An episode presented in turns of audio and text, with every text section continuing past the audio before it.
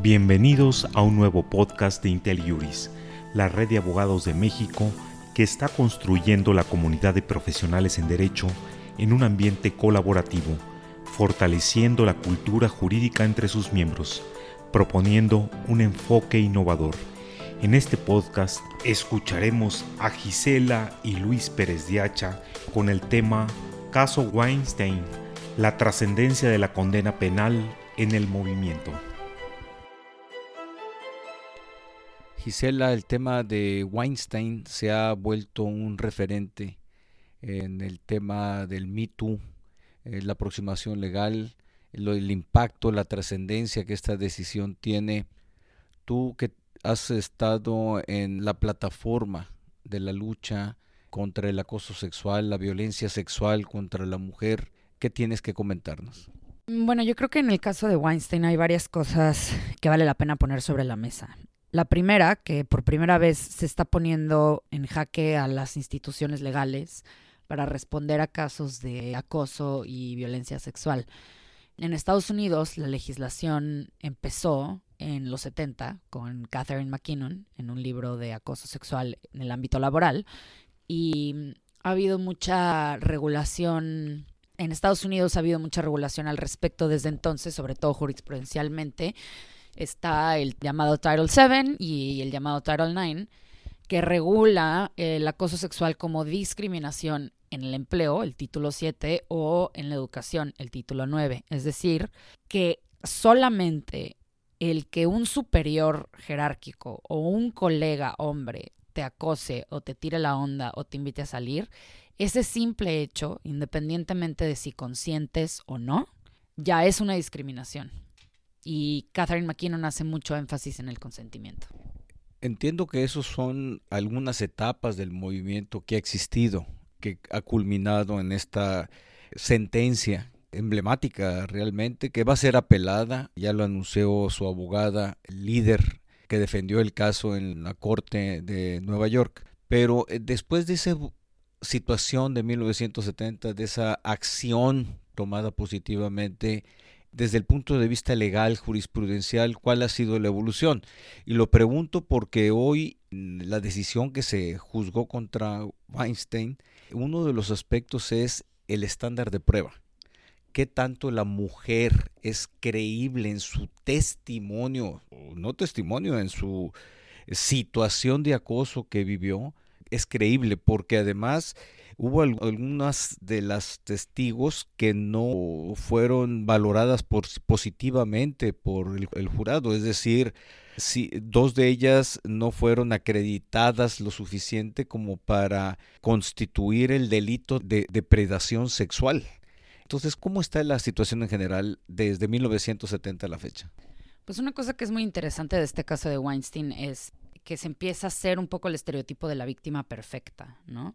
Es decir, la víctima perfecta que esté dentro del plazo de prescripción, que es un problema, porque aquí en Estados Unidos es de 180 a 300 días más o menos, California siendo la legislación más amplia, pero mm, en ese tiempo, pues todavía las, las sobrevivientes están en proceso de trauma. Entonces es muy difícil que en ese tiempo denuncien. Entonces, esa prescripción ha hecho mucho más complicados los juicios contra Weinstein, sobre todo en el ámbito penal. Y hay que tomar en cuenta que desde los 70, en efecto, la discriminación no es criminal, es del ámbito civil. Entonces, pues creo que ahora hay una pregunta muy grande que nos estamos preguntando las feministas, que es, ¿qué es justicia y hacia dónde vamos a ir? ¿Qué sigue? ¿Cómo vamos a cambiar la legislación? Tenemos que ampliar los plazos de prescripción, porque eso fue uno de los grandes problemas. Y pues la credibilidad eh, de las testigos, creo que ahora es el tema que más está sobre la mesa. Parece que culturalmente ahora empezamos por creerle a ellas, creernos a nosotras y no a los testimonios de los hombres, lo cual también pone en jaque el principio de presunción de inocencia. Eh, desde mi punto de vista es un pendulazo que estamos dando eh, después de años de opresión y represión y violencia y pues todavía tenemos eh, que discutir muchos matices y ponerlos sobre la mesa. En la jurisprudencia de Estados Unidos existe ese caso emblemático resuelto eh, por la Corte, Suprema de Estados Unidos en relación con ese principio de igualdad, de no discriminación en contra de la mujer. ¿Cómo se fraguó el caso? ¿Cómo llegó ahí? ¿Cómo se construyó? Porque lo que entiendo es que hubo una creatividad importante por parte de las abogadas que lideraron eh, el equipo que presentó el, llevó el caso hasta la Corte Suprema. Pues sí, eso fue el feminismo de la segunda generación. Las primeras fueron las sufragettes, el derecho de voto. Y la segunda generación se colgó, por decirlo de alguna forma, del movimiento de derechos civiles y políticos, de, sobre todo liderado por afroamericanos en Estados Unidos, Martin Luther King, etcétera. Y ese fue, culminó en, el Acta de Derechos Civiles y Políticos. Entonces, de ahí el título 7 es el derecho a la no discriminación en el empleo y el título 9 es el derecho a la no discriminación en la escuela.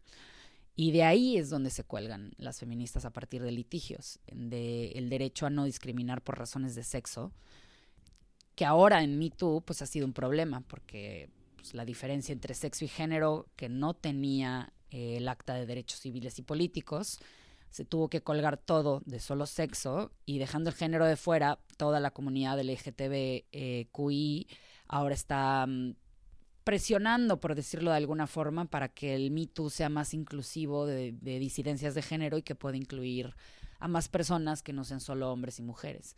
Porque si una persona transexual ahora es acosada en el trabajo solo por el hecho de ser transexual, sería mucho más difícil litigar eh, discriminación por razones de sexo, porque en este caso es discriminación por motivos de género. Entonces ahora la discusión de hacia dónde vamos y qué es justicia implica eso post MeToo. ¿Qué falta en México en relación con dos aspectos? Uno, el equivalente a la no discriminación por cuestión de sexo o género. Lo tenemos en México, falta, se tendría que plantear.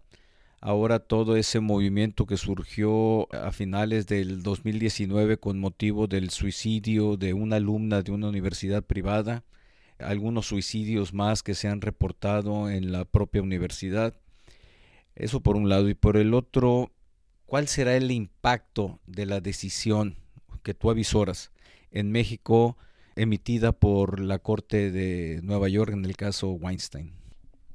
Pues en México no tenemos, bueno, primero en Estados Unidos la, la Comisión de Empleo hace que los empleadores sean responsables por cualquier cosa que pase dentro del ámbito del trabajo, es decir, los jefes. Y han hecho un gran trabajo obligando a las empresas a que tengan protocolos para denunciar e investigar el acoso en el ámbito laboral.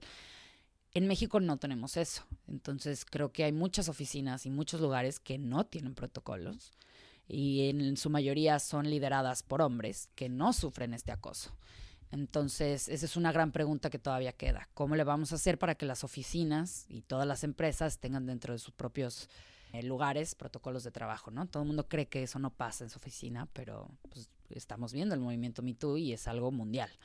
Y por el otro lado, pues no tenemos eh, título noveno, no hay discriminación en la educación por razones de sexo o género. Entonces, eh, creo que aquí en ambos casos habría un gran potencial de litigio estratégico para empujar estos temas.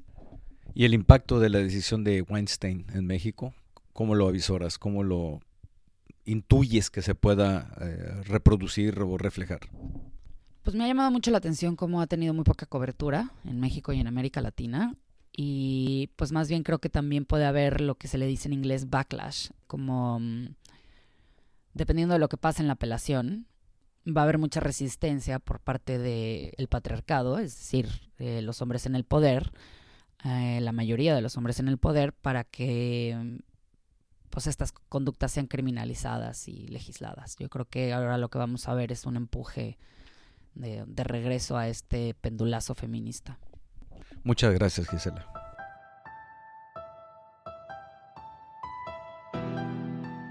Gracias por acompañarnos en este podcast con Gisela y Luis Pérez Diacha con el tema Caso Weinstein, la trascendencia de la condena penal en el movimiento, el cual puedes compartir con tus amigos o colegas. ¿Tienes comentarios?